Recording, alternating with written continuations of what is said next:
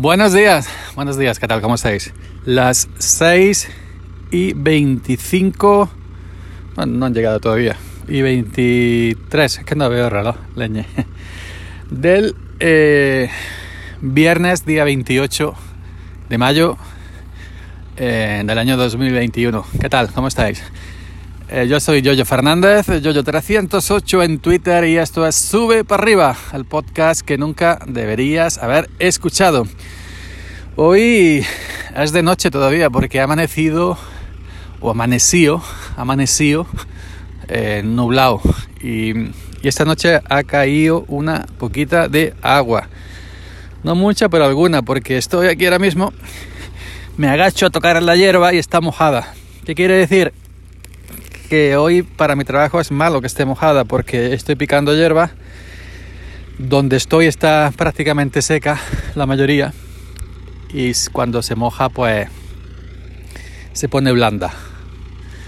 Lo que se llama uh, la blandura. Cuando pasa la picadora la dobla y no la corta.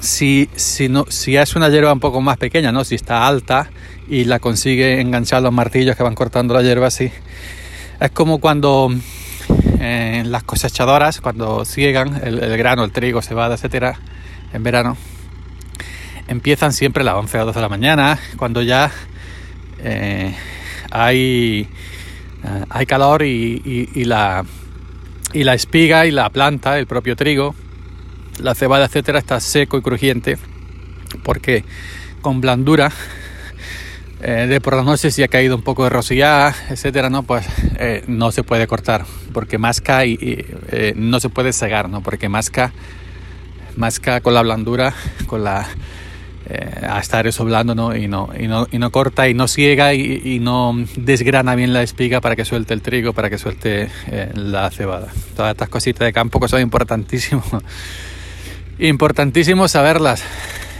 Así que el tema de las cosechadoras hay que hacerlas siempre con toda, con toda, con toda la calor. Por eso es muy importante que, que las cosechadoras lleven su, su, cabina. Eso hace mucho polvo, aparte de para uh, que no los conductores pues que no traguen polvo. También es muy importante que lleven aire acondicionado. ¿no? Lo mismo que por ejemplo las picadoras de, de Ramón, las picadoras de restos de tala del de, de olivar, los restos de poda. Aquí se le llama a la rama de resultante de la poda del olivo, de la tala del olivo, se le llama Ramón. ¿okay? Como tiene nombre de persona, Ramón, pica Ramón, quema Ramón. Antes se quemaba, antes se quemaba eh, el, el, Ramón. Cada cuatro olivos, cuando había un hueco, se hacía una candela y, y entonces nos íbamos normalmente de madrugada, a las 12, la 1, a las 2 de la, de la madrugada para quemar Ramón, evitando así que eh, el aire, ¿no? Porque al amanecer pues ya empieza el aire y, y, claro, si tú estás quemando Ramón en un hueco de cuatro olivos y, y va un poco de aire, puede quemar el olivo. Eh, y con, con, toqui, con ti con eso, con ti con eso, pues inclusive la propia flama, el propio calor de la llama, aunque no le llegue la llama al olivar, pues el, la propia flama, el propio calor, pues eh, eh, puede tostar, ¿no? Puede tostar el olivo y la rama que la tuesta, la rama que la quema, adiós. Ya no hecho aceituna, hasta que no se recupera, ¿no? Se pela, se pela, se pela, se cae la hoja, se queda la rama seca. Y, y de eso. El campo ha evolucionado bastante. El campo ha evolucionado bastante. Antes, por ejemplo, aparte de quemar el ramón a mano, eh, se talaba también a mano. Yo recuerdo los antiguos, yo cuando empezaba de zagar, los taladores llevaban hacha. Ojo, cuidado, hacha. Varias hachas, una para a lo mejor una cosa más fuerte, ¿no? Pues cuando cortaban un tronco, cuando hacían una cabeza, se corta un tronco gordo, una hacha más afilada. Y hacer eso mano es una auténtica... ¿Habéis visto los concursos de esta gente del norte que parte troncos con hachas? Se sube encima, pim pam, pim pam, pim pam, pim pam. Pues exactamente igual, ¿no? Había que saber cortar porque no puedes dejar el corte como mascado, ¿no? Tienes que dejar el corte limpio. Y hacer todo eso a mano, madre mía. Eh, cuando llegaron las primeras motosierras, los antiguos, los más antiguos, nuestros abuelos, decían, "Bah, eso no sirve, eso motosierras, eso quema el olivo, eso quema el corte. Cuando corta la rama, eso, claro, motosierra, eh, la cadena, eh, un aparato que da muchas revoluciones, ¿no? Como aparato de gasolina, todo lo otro, pum, pum, pum. Eso con la velocidad de la cadena, eso quema el, olivo, quema el corte y ya no brota por ahí. y nada, y hoy en día impensable, impensable no, no talar con motosierra. Y ahora hemos evolucionado. Las motosierras eh, ahora son de batería. Opcional, ¿no? Si quieres comprar una gasolina, comprar una gasolina, pero hay mucha ya de batería. Eh, motor eléctrico, llevas atrás una mochila colgada a la espalda, la batería, te aguanta perfectamente una jornada buena, 8, 9, 10 horas. Y, y se enchufa a la batería y ya está. No hacen ruido oh, la gasolina, evidentemente. No, oh, es un ruido eléctrico. Evidentemente cuando vas a cortar un, un, cuando vas a hacer un fraile, un corte gordo, más gordo que yo, una rama de estas vieja, vieja, que dice esta hay que cortarla entera para que empiece a brotar de nuevo, pues una motosierra de batería mmm, no, no, no puede, pues los taladores todavía siguen llevando como reserva una de gasolina por si ahí toca hacer algo gordo, gordo, gordo, gordo, pues hacerlo con, con la de con la de gasolina. Luego también hay eh, motosierras pequeñitas, como si fueran miniaturas, que van en una pértiga, en un palo extensible. Y que es para, mayormente se usa para la limpia. Eh, para limpiar las partes altas del olivo, etcétera, ¿no? La, motosierra va arriba en, en, el palo, en la pértiga, y, y también va enchufada enchufa a la batería o inclusive de gasolina, porque ayer estuve charlando con uno que lleva la pértiga, pero que está ahora talando, bueno, más que talar es limpiar, limpiar es una, una poda más pequeñita destinada a, a limpiar pulgares, que se dice aquí, ramitas eh, de, del olivo, pues que pues para abrirlo, para que le entre el sol, para poner el olivo, adaptarlo a, las máquinas vibradoras unipersonales, etcétera, ¿no? Y me contó, me comentó que él, lleva la pértiga con la motosierra a la punta, pero de gasolina. De gasolina.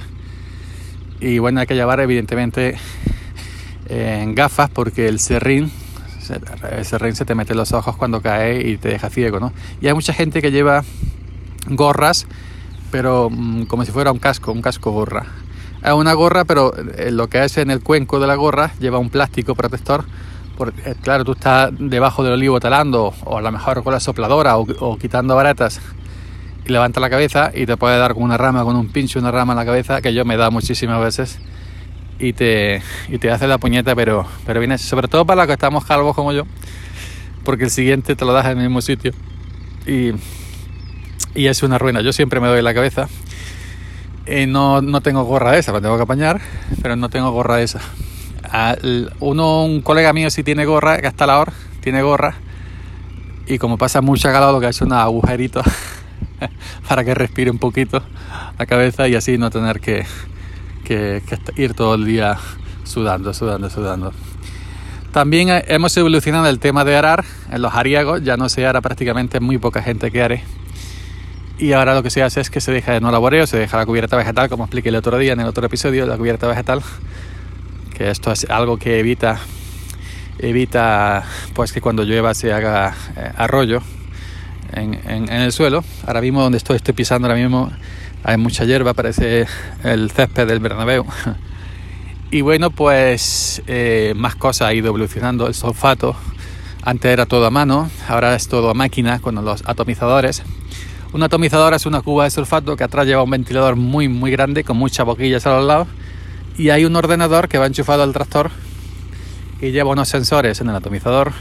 Cuando tú vas pasando por la cama, por la calle del Olivar, cuando detecta un olivo, el, ordenador que lanza como una Honda, eh, cuando detecta el, olivo, el sensor abre, lleva unas electroválvulas, manda una señal eléctrica a la electroválvula para que abra la válvula, abra el paso del agua y echa, echa agua, echa líquido, llega al ventilador y se espurrea, se pulveriza. Y qué palabra más bonita, ¿verdad? Espurrea. se pulveriza y, y, entonces ya no hace falta gente atrás con, con, la pistola a mano, ¿no? es todo automático. Así que puedes sofatar de noche si quieres porque no le hace falta luces al, aparato ese. Simplemente las únicas luces que tienes que tener tú en la cabeza y luces en los focos en el tractor pues para ver por dónde conduces. Pero a la, a la hora de abrir o cortar, cuando ya no detecta que hay olivo, el mismo sensor ya lo detecta y manda otra orden eléctrica a la electrovalvuda para que corte entre olivo y olivo. Yo en mi caso le pedimos por Amazon unos focos extra de LED para el tractor, le pusimos adelante dos focos extra y atrás otro foco para que alumbre a la cuba, al atomizador y vaya alumbrando yo sepa por dónde va echando cardo o por dónde no va echando. El campo se ha mecanizado bastante. Hay más ejemplos que no voy a contar porque si no se va a hacer esto bastante largo, ya llevo 10 minutos. Pero que se ha ido mecanizando, pero por, una parte es bueno, evidentemente, porque se reducen, se reducen costes, pero por otra parte está la parte mala, la parte fea, que eh, muchos jornales que se hacían antes, eh, mucha labor que se hacían a mano, ahora el tema de haberla mecanizado ya se han perdido, ya no hay esos jornales, ya la gente no tiene esos jornales, entonces el campo ya no hay la plantilla de jornaleros que había antes, se han perdido muchos jornales y, y, bueno, pues antes había más trabajo, evidentemente, y ahora la gente tiene que buscarse la vida eh, en otros sitios, ¿no? Así que mayormente el campo se ha quedado, una vez que se termina la campaña de recogida de aceituna, que sí requiere de mucha mano de obra manual, eh, ya en lo que es la tala, el sulfato, la hierba, pues se ha quedado el campo la gente que llevamos máquinas, la gente más especializada en que llevamos un tractor y que enganchamos todo tipo de máquinas, de hierba, de sofato, de ramón, de eso, de lo otro, vibradores, pam, pam, pam, pam. El campo, una vez terminado la campaña, se ha quedado eso, los tractoristas y, poco más. Estamos hablando de, trabajos por cuenta ajena, ¿no? Que está lo suyo, su finquita lo lleva el solo, tal y cual, ¿no? De trabajos por cuenta ajena. Esa es la parte mala la parte buena y parte mala, como todo. Como todo. Pero en fin, venga, no aburro más, que son las que son 12 minutos ya. Otro día, si queréis, sigo contando más cosas del campo que han ido cambiando con el tiempo. Y nada más, hoy es viernes. Viernes. Así que ya nos estaríamos escuchando aquí en Sube para Arriba nuevamente el próximo lunes. Buen fin de semana. No sean malos. Chao.